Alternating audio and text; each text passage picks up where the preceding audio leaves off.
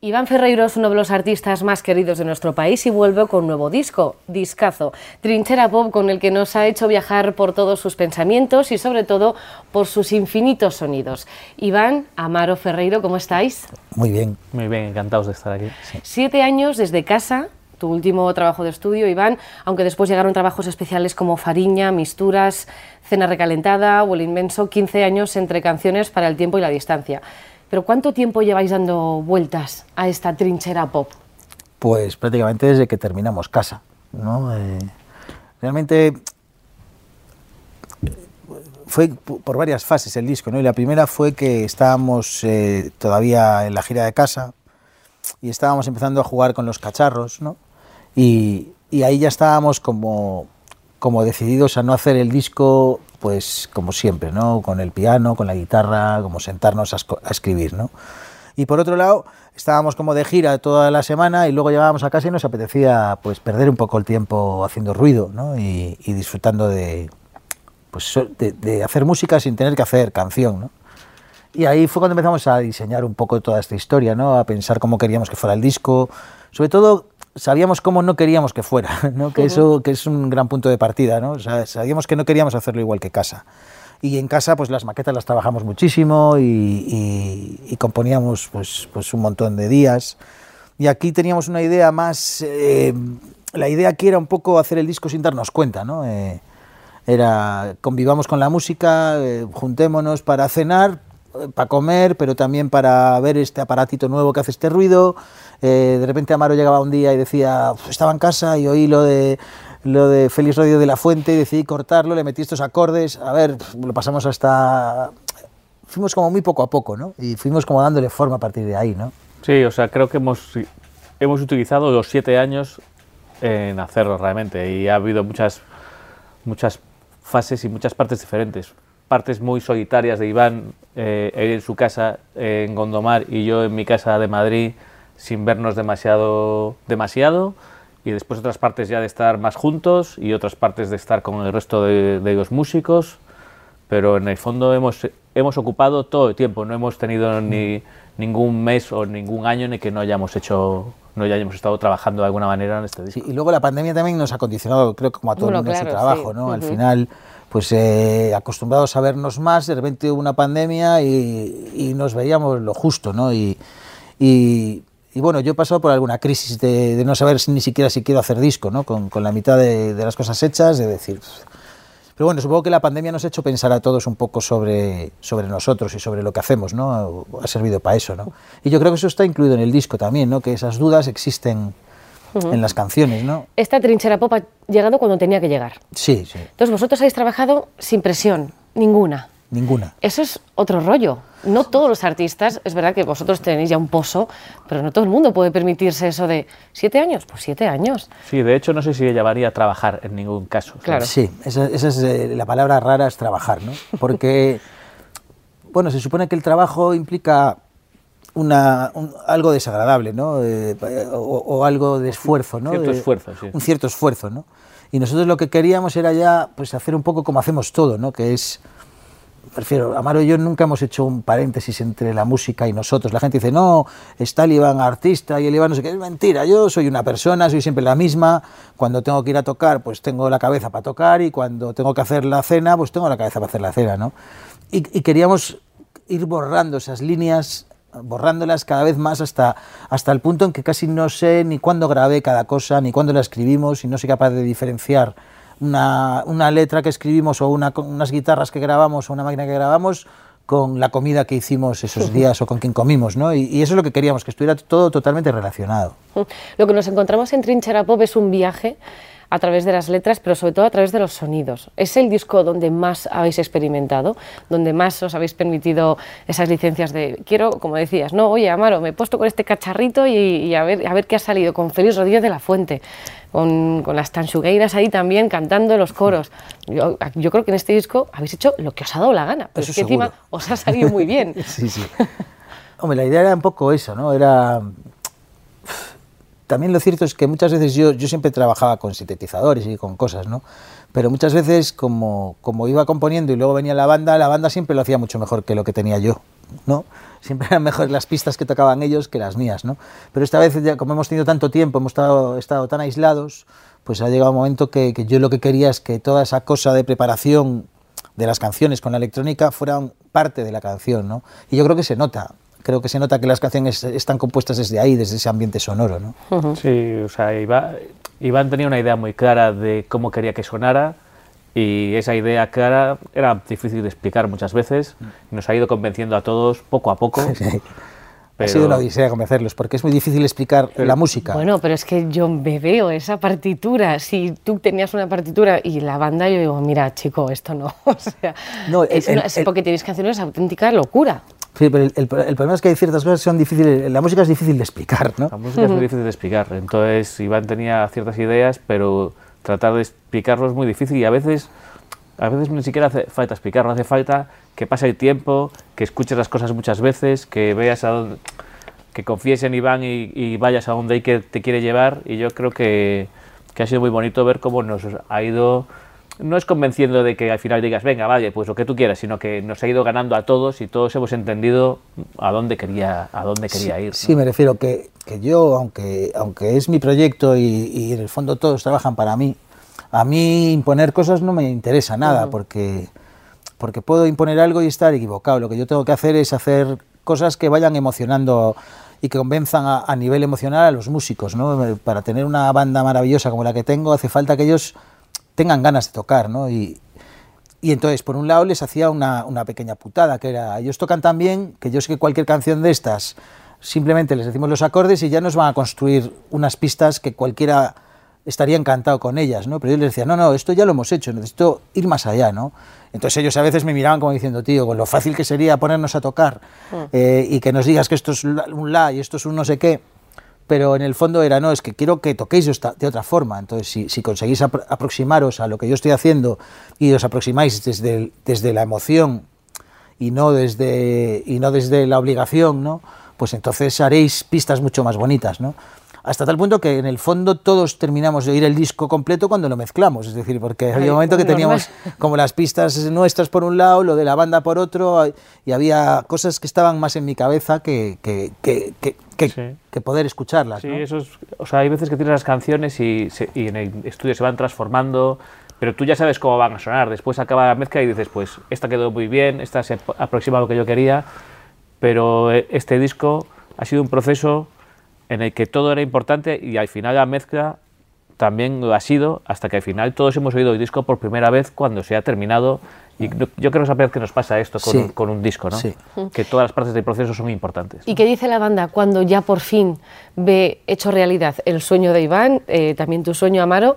Que igual al principio decían, estos están locos, están cambiando ahora mismo toda la forma en la que llevamos componiendo toda la vida, pero cuando lo escuchan por primera vez todo, con todas esas capas que hemos estado hablando, con todos esos sonidos y esas atmósferas que, que habéis generado, ¿qué dicen? Ellos han Pues- tenido que hacer el, el- el- el mismo camino, ¿no? Sí. O sea, y eh, se han ido metiendo poco a poco y Y realmente era alucinante cada vez que ellos llegaban y tocábamos y buscábamos fórmulas para, pues yo qué sé, pues, pues la forma en que toca la batería Mole o la forma en la que toca el bajo Rick y las guitarras de Emilio, ¿no? Y, y- y van como buscando su hueco. Y Emilio me decía, yo estoy intentando tocar la guitarra como suenan tus modulares, ¿no?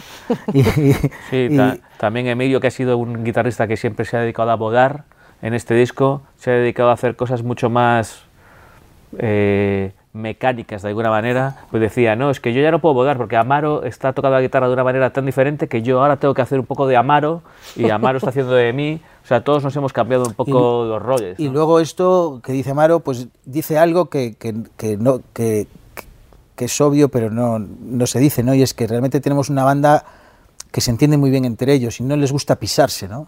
No es como que tengo a varios tíos que tocan bien y cada uno llega y hace su movida, ¿no? Ellos tocan en función de lo que toca el de al lado y, y se necesitan todo el rato. Y yo necesito esa banda entonces yo me estaba saliendo un poco por la tangente con lo mío y era, no, no, necesito que tengáis el mismo grado de, de- de que estéis igual de pegados y de agarrados, pero encima de esto, ¿no? Cuando escuchamos las letras, es verdad que al final eh, se nos va un poco la cabeza, ya no estamos ante unas letras que sean el amor como tal, sino que hay algo más de filosofía, hay más ideas.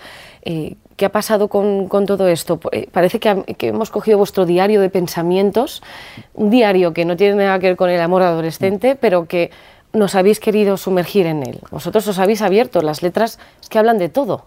Es que esa era un poco nuestra idea, lo que te decía. Al fin y al cabo, la, al final la música para nosotros es, es levantarnos, es recoger la habitación, es grabar un poco, es ir a hacer la compra. Me refiero, ya no no hacemos ningún tipo de, no hay ninguna frontera entre una cosa de estas, ¿no? Y en el fondo nos damos cuenta que cuando, cuando nos sentamos a hablar, pues ahora estamos aquí hablando, ¿no? Si nos quedamos un rato, pues hablaríamos un rato de política y a lo mejor la política nos haría llegar para hablar un poco sobre Chenoa, ¿sabes decir? Y de Chenoa acabaríamos hablando, me refiero al fin y al cabo, las conversaciones eh, normales con la gente no van estructuradas, ¿no? Y nuestro pensamiento tampoco está tan estructurado como la gente cree, ¿no? La gente dice, hay tres cosas de las que hablar, no todas las cosas mezcladas están en nuestra cabeza y en nuestra cabeza está mezclado el amor con el enfado que tenemos sobre ciertas cosas en política o cosas sociales o sobre algo que vemos fuera y a la vez nos maravillamos con un vídeo de algo que vemos por ahí. Entonces a lo largo de un día pasamos por muchas cosas muy emocionantes. ¿no? Entonces nosotros queríamos que pasara eso y sobre todo pues la exigencia era que fuera emocionante no sirve de nada soltar ideas porque nosotros no somos un libro de filosofía, somos eh, músicos que tenemos que hacer canciones para que la gente quiera cantarlas, quiera bailarlas y se emocione con ellas. ¿no? Claro, pero es que al final estamos cantando cosas muy profundas. Bueno, o sea, vamos a cantar y tararear vuestras canciones que son como, vale, lo de los puntos de Lagrange, tuve que ir a ver qué significaba eso y todo eso, digo, es que voy a estar cantando eso, es que me parece fascinante. Pero porque al final tiene, o sea, más que con nuestro diario personal, tiene que ver con lo que puede pensar cualquier persona en, un día pasa por un montón de sitios, ¿sabes? Y, y, es, y va más allá de, de, pensar en el chico que te gusta o el amor de tu vida. Cuando vas de camino y trabajo te pasan por la cabeza miles de ideas y yo creo que es más un, un diálogo personal con uno mismo, haciéndose preguntas sobre, sobre cosas que pasan todos los días, ¿no? Pero no sé si es que hemos desechado el amor o es un disco de amor, pero amor a uno mismo, ¿no? Por eso tiene todas esas ideas, ¿no? Al final estás pensando en, Es un disco existencial, de alguna manera, ¿no? Y yo creo que que las ideas de Iván al final es lo que puede pensar cualquier persona en un día normal. ¿no? Y que luego al final hay una serie de ideas que son bastante universales para todos, como la idea de querer desaparecer, ¿no? son como cosas bastante simples. ¿no? Entonces eh, solemos, eh, solemos vernos reflejados en el amor, en las canciones de amor, ¿no? pero pues las canciones de amor solo son un tipo de canción, con un tipo de emoción que además cuando le haces canción lo vuelves mucho más básico de lo que es. El amor es mucho más complejo que el tú me dejaste, yo te dejé, eras maravillosa y yo daba todo por ti. El amor es mucho más complejo que todo eso y al final el amor tiene que ver con los olores, con cómo nos sentimos, con el momento político, con lo que estamos viendo en la tele y, y un poco nuestra idea era eso, era como pensar mucho sobre las cosas, hablar con uno, con otro, ¿qué opinas de esto?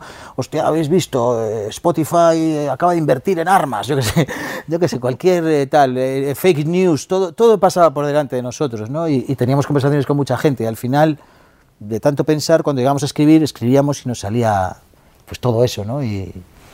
Pero vamos, yo creo que Iván, que quería escribir el disco de otra manera, yo creo que las letras son, son diferentes a como las hacía Iván antes y creo que es como una especie de manera cuántica de escribir en el que tampoco te está contando una historia ni hay nada muy concreto, pero cada uno, cada oyente creo que ve lo que quiere ver y oye lo que quiere oír, ¿no? O sea, como que si te hace falta esta canción para esto, te puede valer, ¿sabes? Y que la música, a veces, para soltar una idea solo hay que sugerirla. Es decir, a veces queremos ser demasiado explícitos. con las palabras, ¿no? Y yo realmente me di cuenta que a veces Amaro me decía, no, la palabra que le va bien es esta. Pero yo decía, ya, pero es que esta palabra no me divierto tanto cuando la canto, no me da tanto gusto cuando estoy cantando, porque tiene muchas os, por ejemplo, o muchas ies, ¿no? Y es más divertido cantar as o, es, ¿no? Y entonces yo ponía otra y él me decía, pero no es lo mismo. decía, ya, pero a mí para mí significa lo mismo. y la emoción existe igual, da igual que la, construcción gramatical no, no, esté bien, lo que importa es la emoción. Incluso hay veces que las letras están contradiciéndose a sí mismas una frase con la anterior, ¿no? Y incluso está diciendo cosas que no son correctas, ¿no? Eh, está mal planteada la frase, ¿no? Pero sin embargo me daba cuenta que que me emocionaba mucho más la frase descontrolada y, y- y desestructurada que cuando quería decir lo que yo quería decir, ¿no? Hombre, Perdía algo. Desde luego el disco nos ha emocionado, a toda la prensa que lo hemos estado escuchando y a todos los que lo van a escuchar eh, hasta la saciedad, lo digo, eh, nos ha emocionado y sobre todo nos ha hecho estar muy concentrados. No es un disco de single de una canción aquí y otra allá, no, es que es un disco con los 10 temas redondos en los que nos habéis obligado a meternos muy dentro Qué maravilla. para entenderlo todo bien. Mm. Porque, como dices, no es un ABC que, de todas las canciones. Al final, tiene- eh, aquí hay algo más. Algo yo- más yo- que nos ha, que nos que vos- encantado. ¿eh? Y yo creo que vosotros ponéis mucho, es decir, yo, yo confío mucho en el oyente y creo que el oyente pone mucho de la canción. Yo puedo hacer una canción más o menos bien estructurada, pero la canción está bien cuando el oyente se pone a sí mismo en ella, ¿no? Y, y hay que tratar al oyente con todo ese respeto, como diciendo, oye, la canción... Por eso yo no soy muy partidario de, de decir de qué hablan las canciones, porque creo que se la reviento a la persona que compra el disco. El que compra el disco, el disco debería hablar de él o de ella, ¿sabes? No de mí. Mi- mi- mis circunstancias, todo lo que tenga que ver conmigo, solo tiene que ser importante si es igual a lo de los demás. Si en el momento que me salgo y me diferencio de los demás, ya no hay nada universal en eso, ¿no?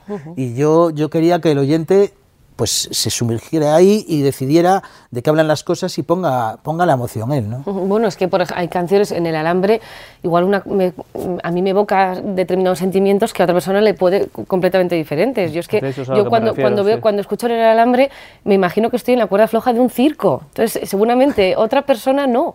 Entonces, hay muchas cosas y Sí, nos me habéis hecho refería, viajar. a eso me refería con, con- con- con la canción cuántica, ¿no? que al final es el propio oyente el que ya termina, ¿sabes? Si para uno habla de su madre, para otro habla de aquel año que pasó en, en Benidorm y para otro habla de ayer por la tarde. Por ejemplo, ¿sabes? hablando con, en el alambre, ¿no? Pues que la empezamos Amaro y yo, pero luego Amaro se tuvo que ir a Madrid y entonces cuando llegó yo había hecho la letra y no, y no concretaba las frases. Y me decía, no estás concretando las frases, ¿no?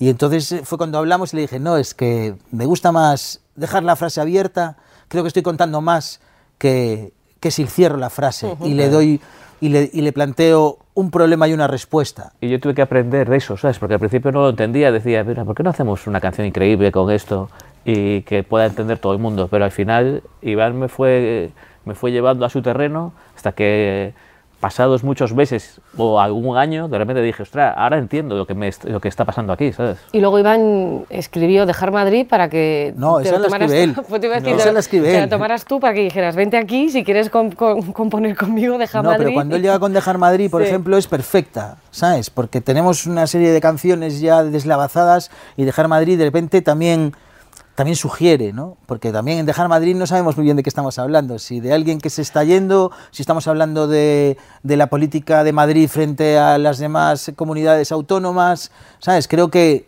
que las heridas sobre las ciudades, ¿no? Pues son muy sugerentes, ¿no? Y yo pensé mucho también en, en David Lynch, ¿no? En esa cosa de no explicar, no explicar la película, ¿no? Te, te propongo una serie de cosas y no te explico al final por qué pasaba esto, ¿no? Eh, El otro día David Lynch decía que, que dice, joder, cuando hago una película, todo el mundo quiere venir conmigo a tener una conversación sobre la película. Y yo digo, joder, si la película es la conversación.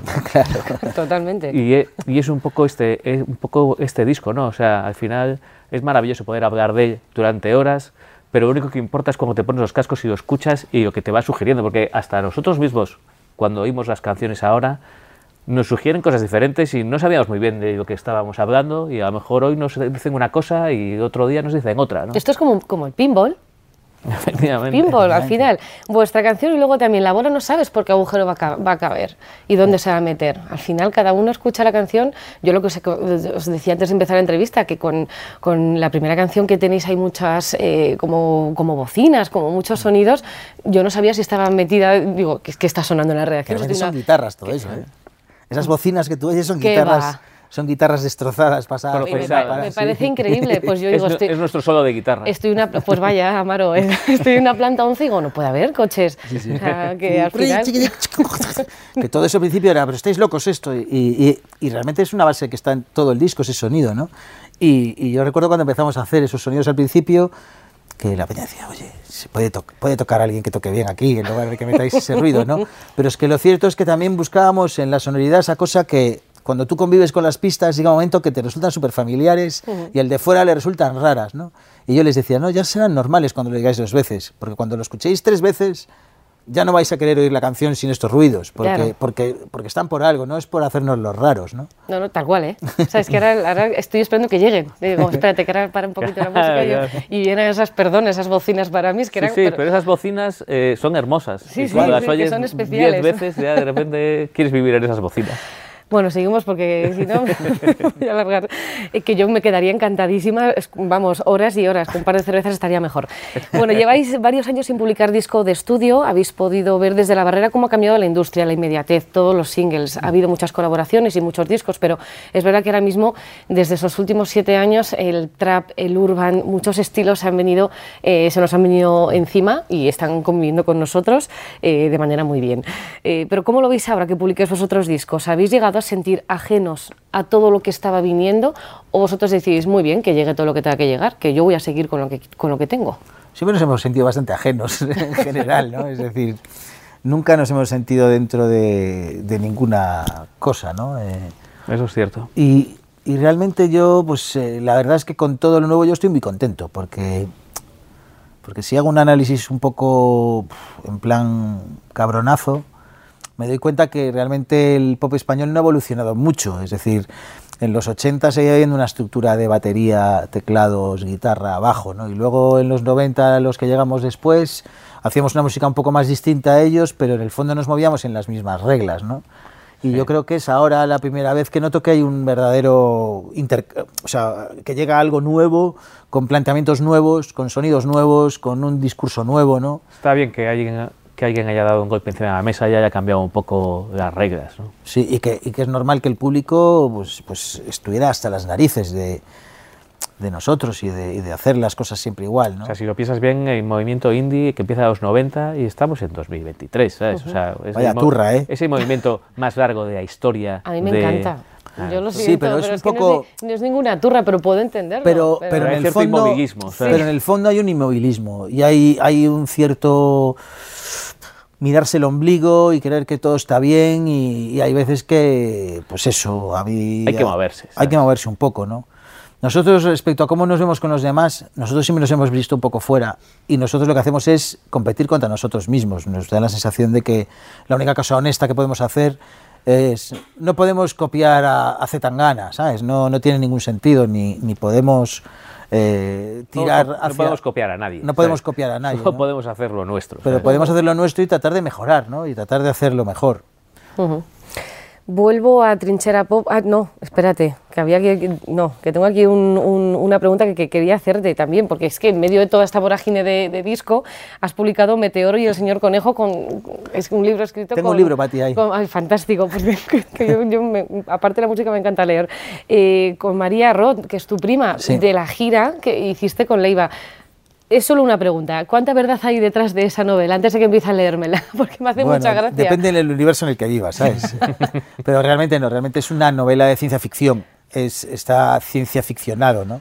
Mi idea era un poco eh, hacer como una especie de, de bi- de autobiografía sobre esos días y que creas que te cuento la verdad, pero que poco a poco te des cuenta que te estoy camelando, ¿no? Y, y básicamente mi, mi plan era divertirme, pero un poco como hago con los discos, me refiero, que nosotros lo que queremos es pasárnoslo bien, ¿no? Y, a la hora de hacer el libro, pues era una pequeña gamberrada, ¿no? Hablé con mi prima, le dije, porque, porque yo no, no sé escribir, ¿Quién lo diría?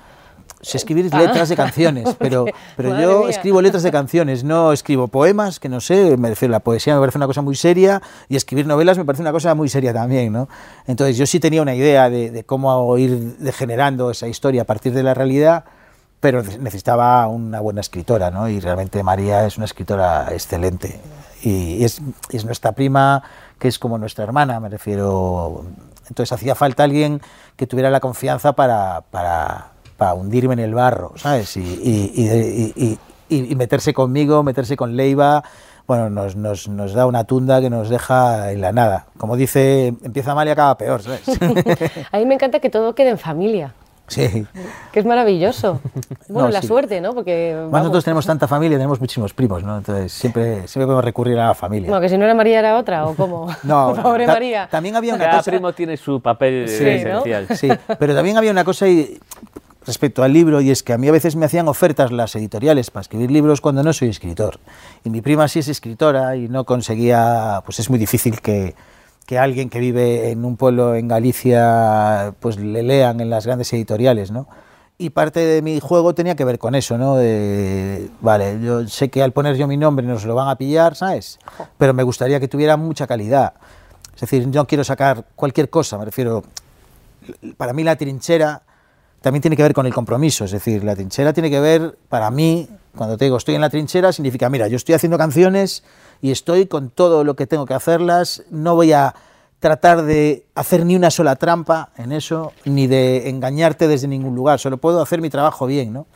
Y, yo quería hacer un libro y echarme unas risas, pero quería que el libro estuviera bien escrito, ¿no?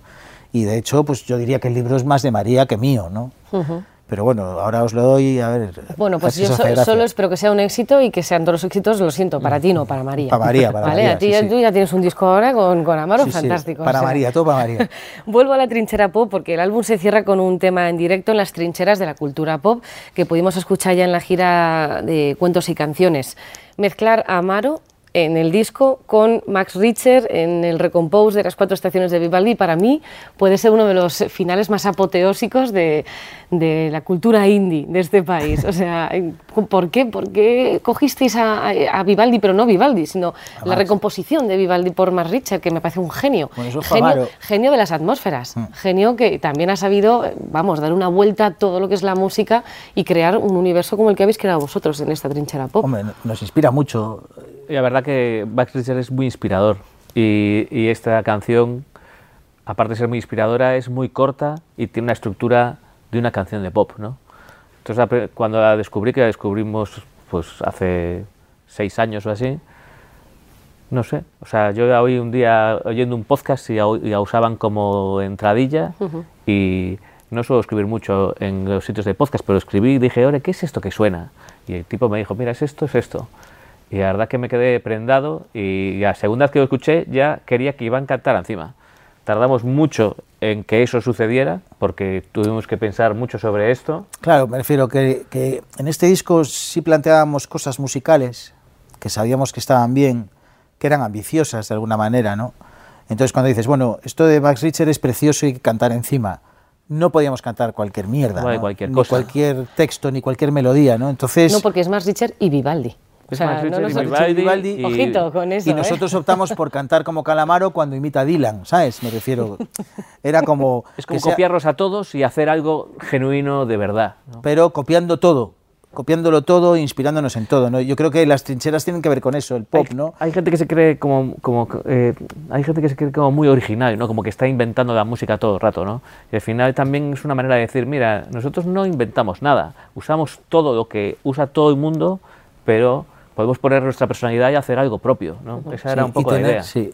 Y luego eso, estuvimos meses como oyendo la pieza y sin saber qué cantar, ¿no? Encima, porque, porque realmente la pieza es tan buena, tan buena, que todo, pues, pues lo expulsaba todo, pues todo, todo quedaba... Y tiene que ver con el, te- tiene que ver con el disco, pero, pero no, ¿no? Porque el disco es como muy electrónico, hay muchas capas y este final es realmente pues una pista estéreo de Max Richter y van cantando encima, ¿no? O sea, era una pista muy- una canción muy austera, solo se hacían falta tres pistas para hacerla, pero tenía mucho que ver con tiene mucho que ver con todo lo que suena a lo largo del disco también, ¿no?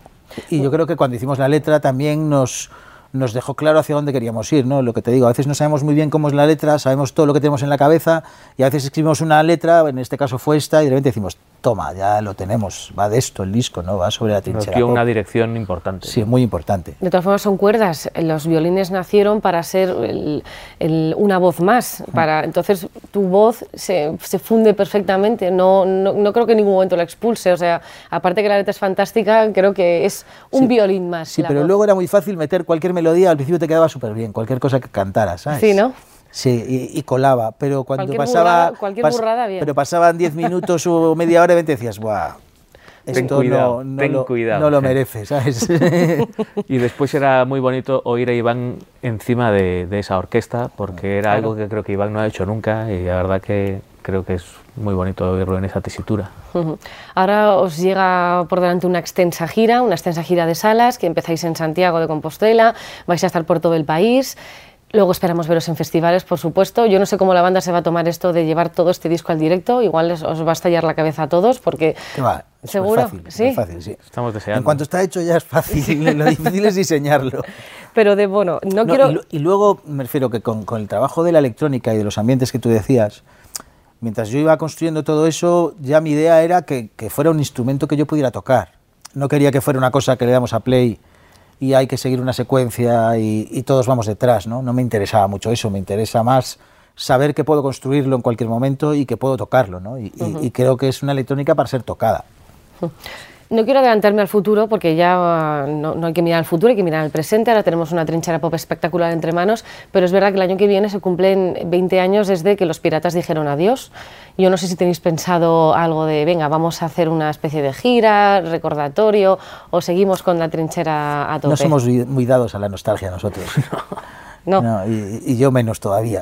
¿sabes? Y además tengo poca nostalgia de piratas, me refiero que, que realmente nuestra vida, mi vida desde que no estoy en piratas ha sido mucho mejor. ¿sabes? No, no por nada en concreto, ¿no? pero, pero sí que un grupo es una cosa muy difícil. ¿no? Y, y a veces los grupos que llevan mucho tiempo tienen sus relaciones tan viciadas ya y está todo tan, tan ahí que ya no era un sitio agradable. Descubrí que, descubrí que era un sitio muy opresivo cuando estuve fuera, ¿no? Cuando estaba dentro no me daba tanta cuenta, ¿no? Pero ahora, la verdad, la verdad no- ni siquiera celebramos los discos que sacamos. Yo veo a la gente diciendo, no, 10 años del disco no sé qué, y nosotros vamos pasando los años y pensamos que queremos un disco igual. nuevo, un disco nuevo queremos. Claro que sí, pues Amaro Ferreiro, Iván Ferreiro, enhorabuena por esta trinchera pop, es una auténtica joya. Jo, muchas gracias. Eh, aunque estemos en marzo, para mí es uno de los mejores discos del año, lo digo de largo, y seguramente en, en estos resúmenes del año apareceréis en, en el top de todos. Jo, qué guay. Muchísimas gracias y enhorabuena. ti. A ti.